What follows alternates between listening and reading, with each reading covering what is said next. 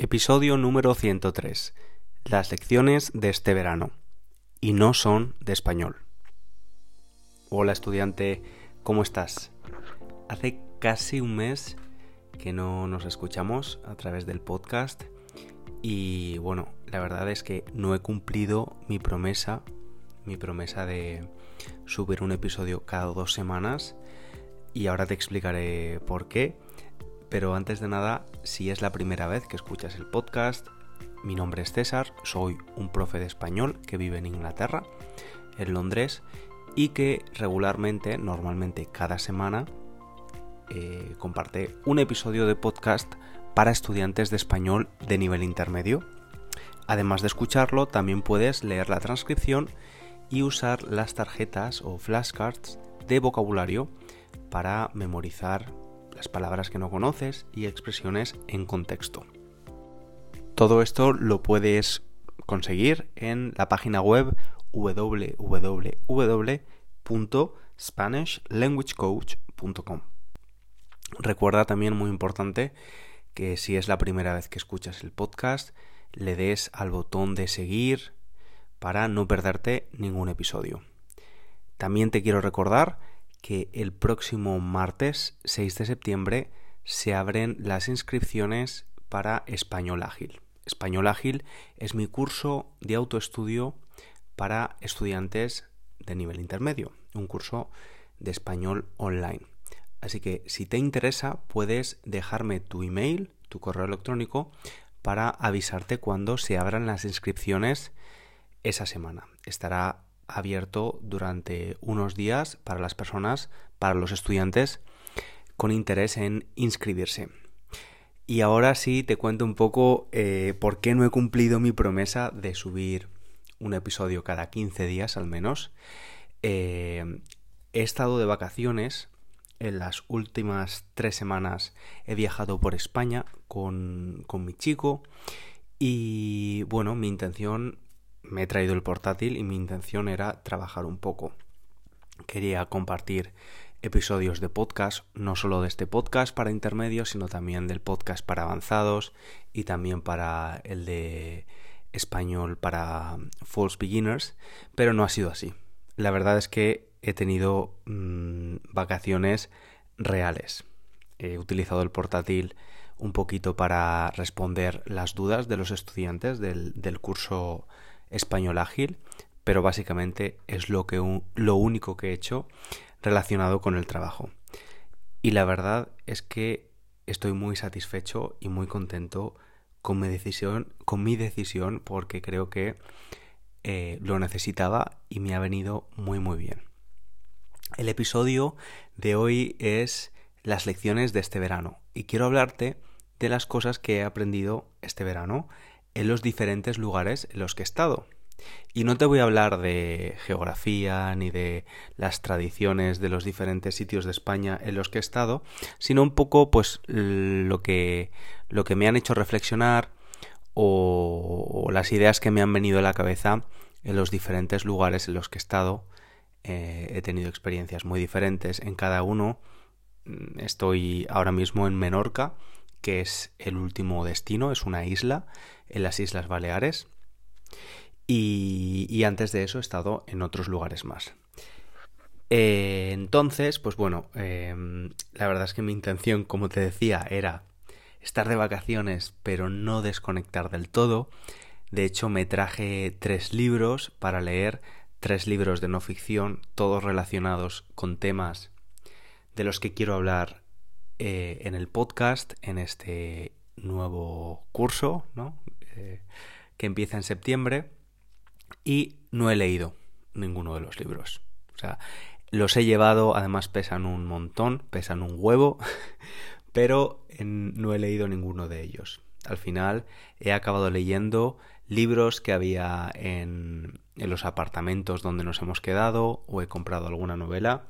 Así que he desconectado por completo también de la no ficción y no quería pensar demasiado y no quería hacer nada relacionado con el trabajo, la verdad. También me traje la cámara de vídeo con la que normalmente hago los vídeos de YouTube porque quería hacer un vídeo sobre los diferentes lugares que hemos visitado en España y tampoco lo he hecho. La verdad, no la he usado. he llevado un montón de peso durante el viaje con todas estas cosas y al final no, no he usado casi nada. Eh, también tenía otras intenciones no profesionales como ir al gimnasio, ir a algunos gimnasios de las ciudades en las que hemos estado con algún pase diario o algo así. Tampoco lo he hecho. No he seguido mi rutina de ejercicio. Y de nuevo, tampoco me siento mal. La verdad es que creo que de vez en cuando está bien desconectar, dejar de ser eh, tan estricto ¿no? con uno mismo y relajarse un poquito, dejarse llevar un poquito durante dos, tres semanas, que han sido lo que han durado estas vacaciones, que están a punto de acabar. Hoy es jueves y el sábado ya volvemos a Londres y ya empieza la rutina de nuevo, la rutina que dejamos antes de empezar las vacas, las vacaciones. Yo sé que como estudiante de español probablemente también te hayas tomado unas medio vacaciones o quizás hayas dado un, descanso, un break eh, total a tu español. De hecho, ya lo he comentado que todos los años mm, me ha pasado cuando daba clases a estudiantes que muchos de ellos dejaban las clases durante el verano un par de semanas o tres semanas para, para descansar y el podcast también se escucha mucho menos en verano. Normalmente es en septiembre cuando todo el mundo vuelve y vuelve con la rutina de trabajo, estudio y demás.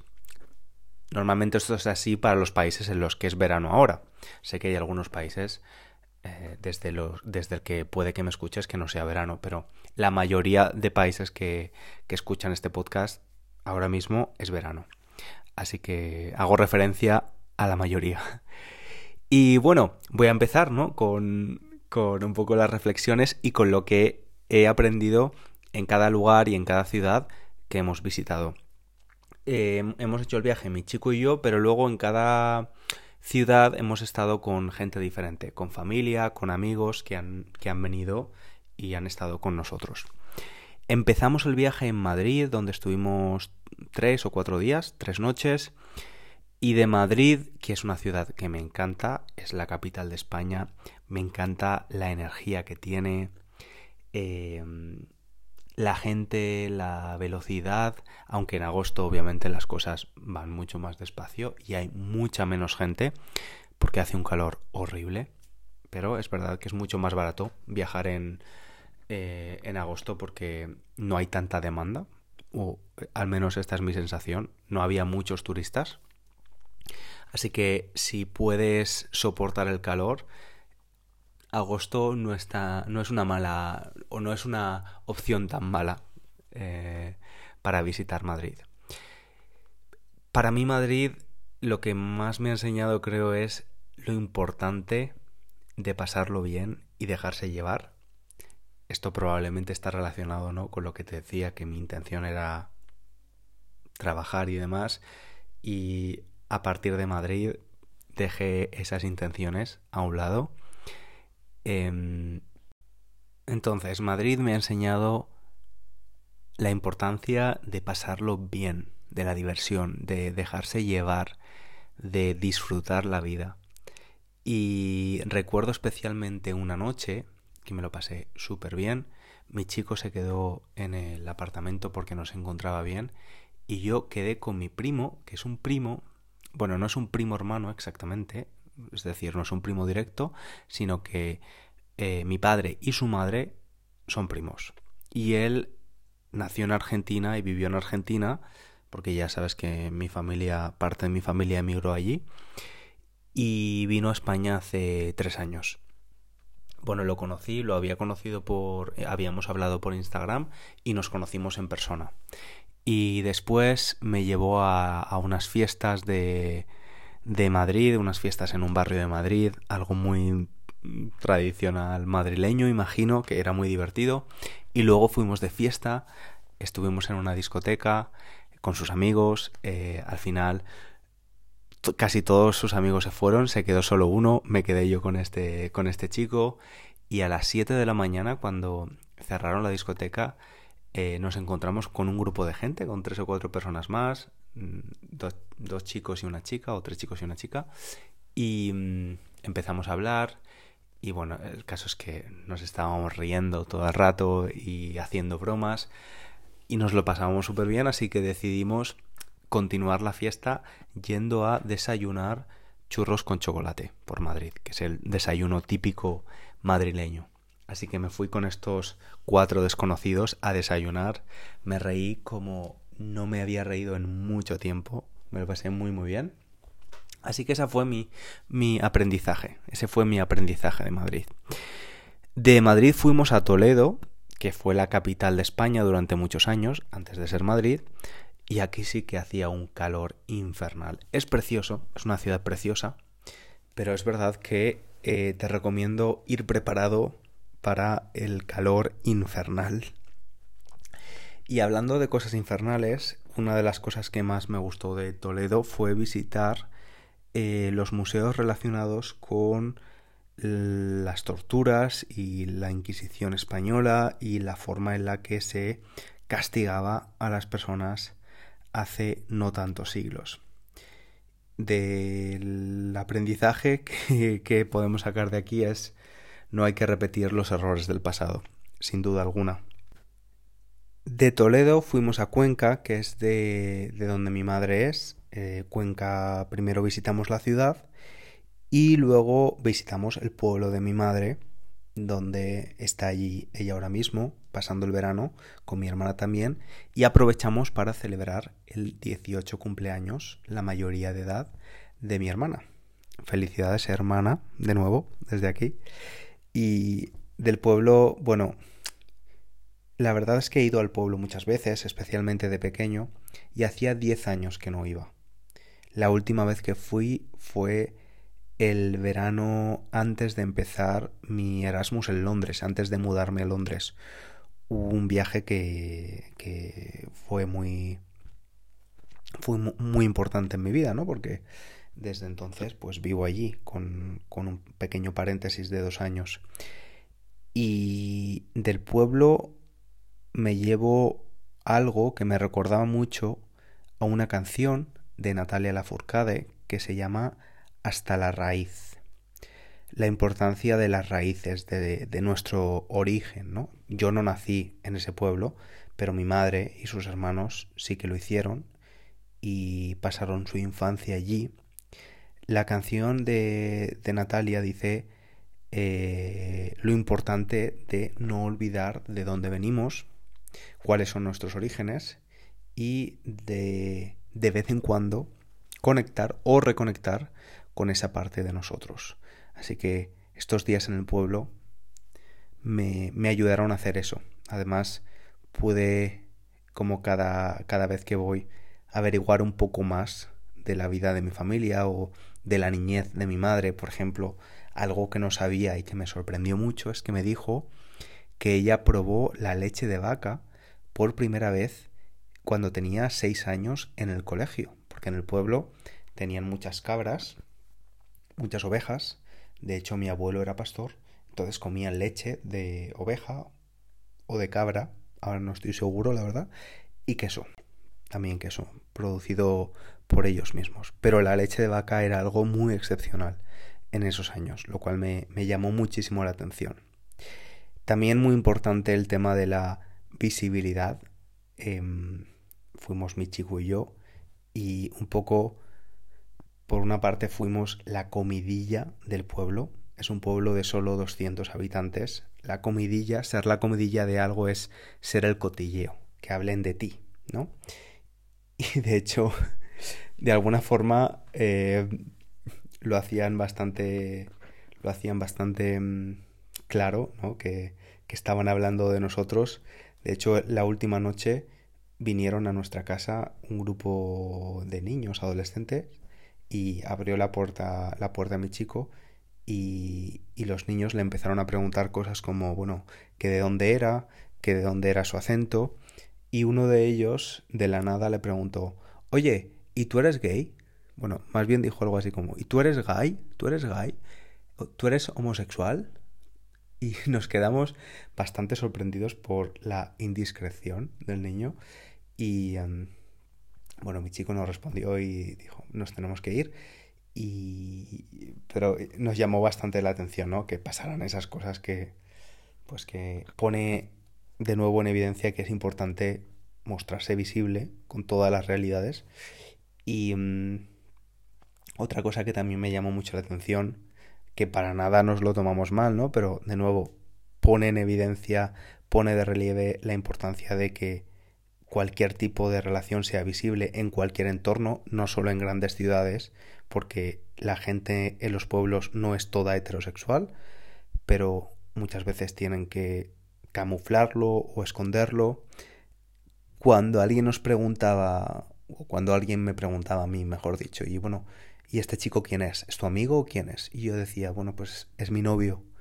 Pues su reacción, siempre buena, pero su reacción era un poco graciosa, ¿no? Porque no sé si, quizás no están acostumbrados a que la gente sea tan abierta, la, la reacción era como, ah, pues me parece bien, está bien, eso está bien.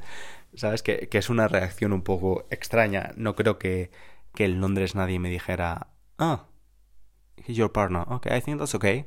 Como confirmándome que, que da su aprobación, ¿no? A que él sea mi novio. No sé si, si me quiero. si me estoy explicando correctamente, pero creo. creo que entiendes lo que quiero decir.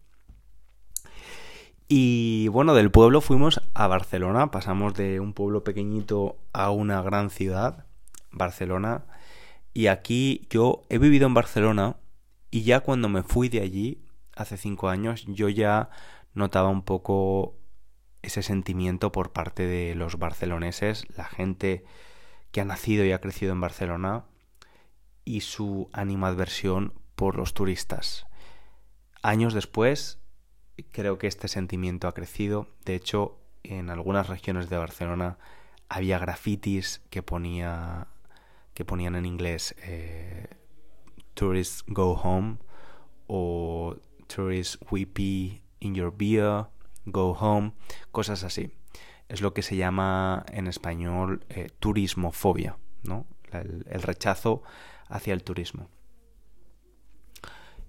Y claro, aquí tengo sentimientos encontrados porque mm, obviamente me gusta viajar y me gusta conocer lugares nuevos, pero es cierto que en el caso de Barcelona en concreto ha habido en los últimos años una una explosión del turismo y también de, de, los apartamentos turísticos, especialmente a través de la empresa que todos conocemos, Airbnb, que ha hecho que muchas personas que, habían vivido en Barcelona toda la vida no hayan tenido más remedio que dejar la ciudad porque no pueden hacer frente, no pueden pagar, no pueden permitirse eh, el precio de los alquileres que ha subido muchísimo.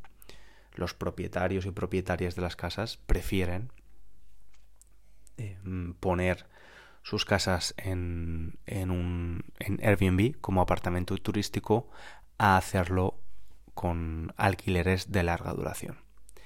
Esto en los últimos años también se ha estado legislando, pero es verdad que el problema ahora mismo tiene una difícil solución y si quieres vivir en Barcelona por una habitación vas a pagar mínimo unos 500 euros, lo cual, si tenemos en cuenta que el salario mínimo en España es de aproximadamente 1.000 euros, de nuevo pone de relieve el, problema de la, de la situación. Así que de Barcelona me llevo la importancia de lo local, de cuidar lo local y también de intentar como turista ser lo más sostenible posible y tener en cuenta que hay gente que vive allí todo el año y que le gusta que le gusta vivir en su ciudad y que no un factor externo haga que, que sea imposible hacerlo, ¿no? En el corto o largo plazo. Por último, Menorca, que es la isla, en la que estoy ahora. Estamos en. Estamos compartiendo casa con cuatro amigos más. Todos británicos.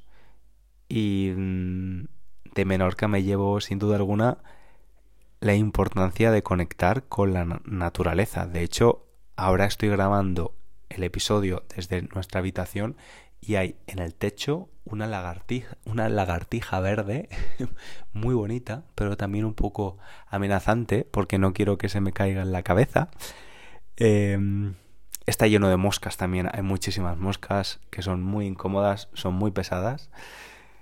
Pero no sé, aquí me estar aquí, que básicamente el plan en Menorca es ir a la playa, estar en la playa todo el día, visitar cada día una playa nueva, y, he vuelto un poco a conectar y a hacer las cosas que hacía cuando era un niño, ¿no? Irme, irme un poco alejado dentro del mar y estar flotando, hacer el muerto, dejarse flotar por el agua o bucear con las gafas de bucear durante un montón de tiempo. No sé, me ha gustado mucho. Y luego otra cosa también que, que he aprendido o que he puesto en práctica y que me ha resultado bastante natural, a pesar de que otras veces que he ido a la playa o a la piscina no ha sido así, ha sido aceptarme, aceptar mi cuerpo. Cuando tenía 15 años o así tenía algo de sobrepeso y desarrollé una cosa en mi, en mi pecho que se llama ginecomastia. La ginecomastia es un agrandamiento anormal en los hombres de, de las mamas, de, de la aureola. Y mm, bueno, es algo que dos de mis primos también han tenido, o sea que es algo familiar quizás. Sin embargo, a ellos le, les operaron.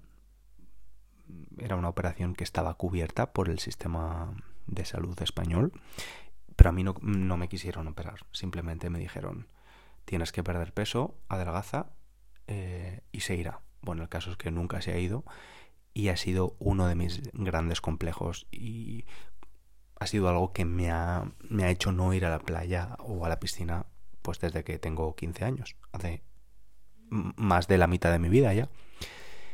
Y cuando iba pues lo hacía con camiseta todo el tiempo, excepto para entrar en el agua y luego me volví a poner la camiseta. Y este año me he relajado por completo y, y he aceptado que, que los cuerpos están bien tal y como están con nuestros michelines. El michelin es el, el rollo de grasa que nos sale en la barriga, ¿no? con nuestras imperfecciones y con nuestros cuerpos eh, imperfectamente perfectos. Así que bueno, estas han sido mis pequeñas reflexiones después de estos de estas dos semanas y media de vacaciones. Espero que tú, si has tenido vacaciones, las hayas disfrutado también y te hayan dado la oportunidad de desconectar, como ha sido mi caso. Ahora que empieza septiembre, en pocos días, pues estoy, la verdad, con muchas ganas, con mucha energía. He recargado las pilas. Las pilas son esas dos baterías que ponemos en nuestro mando a distancia del televisor. He recargado las pilas y tengo muchas ganas de empezar todos los proyectos que empiezan en septiembre, empezando con, la inscripción para nuevos estudiantes de español ágil, más episodios del podcast para principiantes, de intermedio, para el de avanzado. También quiero volver a crear más contenido para YouTube, contenido visual y muy entretenido que, que te permita pues aprender de una forma entretenida y creándote curiosidad no solo por España, pero también no solo por el español, pero sino también por España, por el estilo de vida de los españoles y otras cosas interesantes. Así que nos vemos, nos escuchamos y nada. Te mando un abrazo muy grande. Hasta el próximo episodio. Chao, chao.